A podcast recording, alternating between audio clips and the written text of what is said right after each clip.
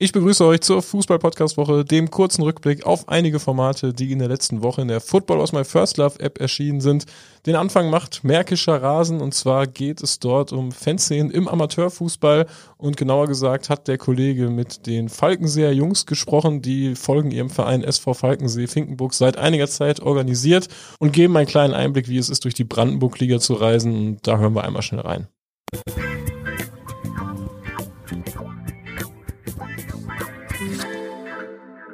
Willkommen, Frank. Schön, dass ich heute im wunderschönen Falkensee im Havelland sein kann und wir ein bisschen über die Falkenseer Jungs und den SV Falkensee Finkenkrug sprechen.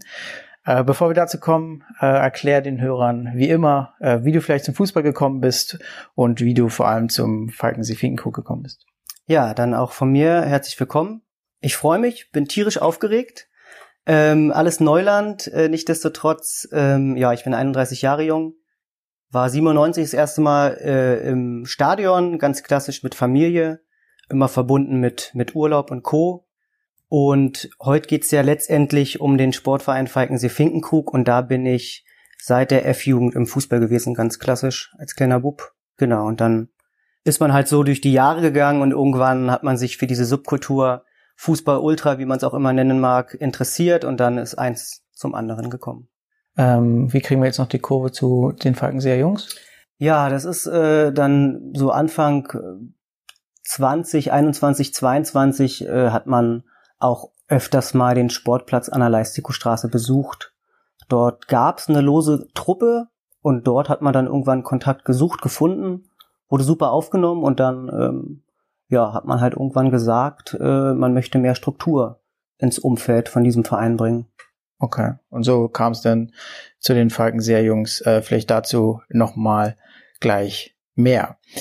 Wir wollen ja auch vor allen Dingen über euch sprechen. Das heißt, ihr unterstützt äh, den Sportverein Falkensee-Finkenkrug, aber thematisieren wollen wir vor allen Dingen auch das Thema äh, ja, Amateur-Fanszene im weitesten Sinne ähm, und wie, wie ihr euch da aufstellt. Aber nicht ohne äh, ein paar Hintergründe zum Verein zu geben, den ihr da unterstützt.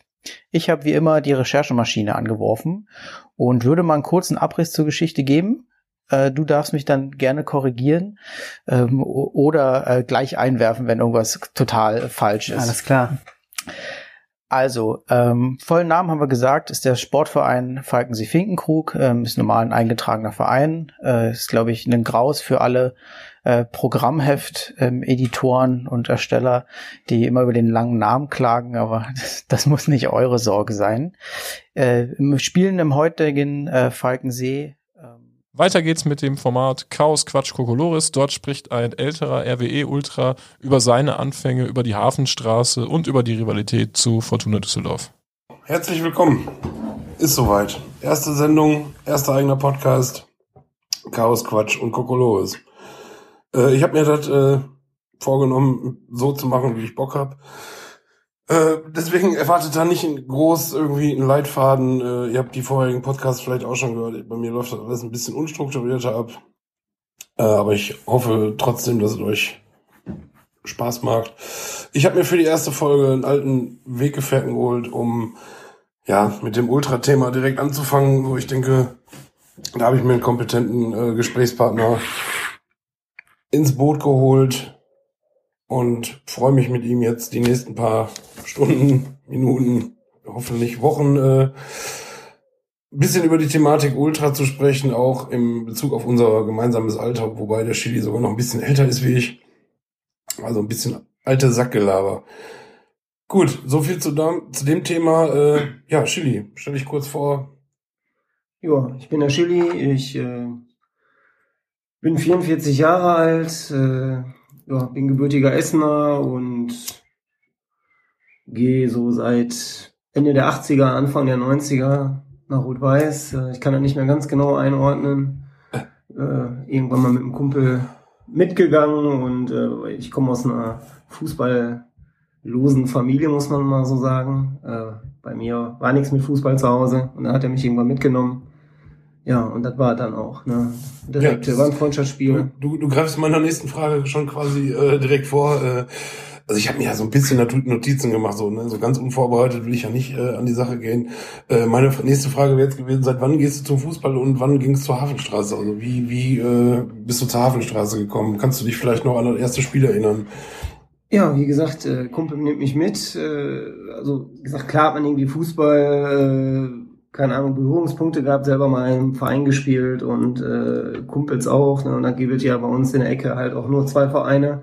Ist dann entweder Rot-Weiß oder der Verein aus der Nachbarstadt. Ähm, und ich hatte immer Glück, dass der Kumpel mich mitgenommen hat nach Rot-Weiß. Und, und, nicht nach äh, Gelsenkirchen. Da muss man für, ja. die, für die überregionalen Hörer vielleicht nochmal verdeutlichen. Wir sprechen das Wort ungern aus, aber in dem Fall macht es durchaus Sinn, das noch einmal zu erwähnen, dass wir von Gelsenkirchen sprechen. Den Abschluss macht das neue Format Chemisches Element. Das ist ein Podcast von Chemie Leipzig-Fans und da hören wir in die dritte Folge rein, die in dieser Woche erschienen ist. Chemie ist wie Fußball, Chemie ist Klassenkampf. Chemie, das ist wie eine Sucht. Aufstiegsspiele, Abstieg, Aufstieg, Deutsch, zweimal deutscher Meister. Der Kloppi, weit, weit nach nach Buri. Gewinnt das Kopfballduell zu Druschki. Der kann ihn überhaupt schießen. Tor!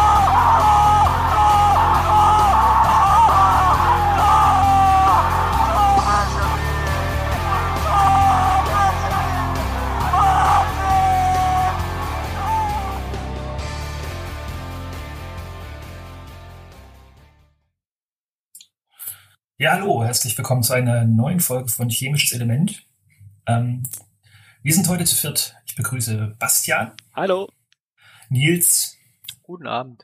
Und Christian. Halli, hallo. Ja, und zwar reden wir heute ähm, über den Kader, also die ganzen Kader-Updates, die es in den letzten zwei Wochen gab, ähm, die ja, recht zahlreich sind. Ähm, ich würde mal kurz zusammenfassen.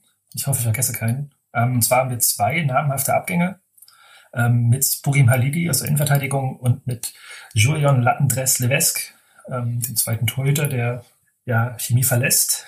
Ähm, und drei Zugänge. Ähm, jetzt hoffe ich, kriegst du zusammen. Das ist einmal Ben Kessler, Florian Brückmann und ähm, oh, jetzt helft mir, wie heißt er mit Vornamen der Kante? Anton. Anton. Anton, Anton Kante. Genau, über die werden wir heute sprechen.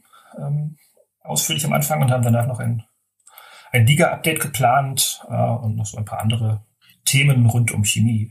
Genau. Und ich übergebe an Christian, der mit dem Abgang von Buri Malidi beginnt.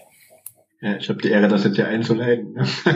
ähm, ja, die, die, relativ schnell nach dem Spiel gegen Zwickau äh, wurde auch bekannt, dass äh, Burim Halili uns äh, verletzt.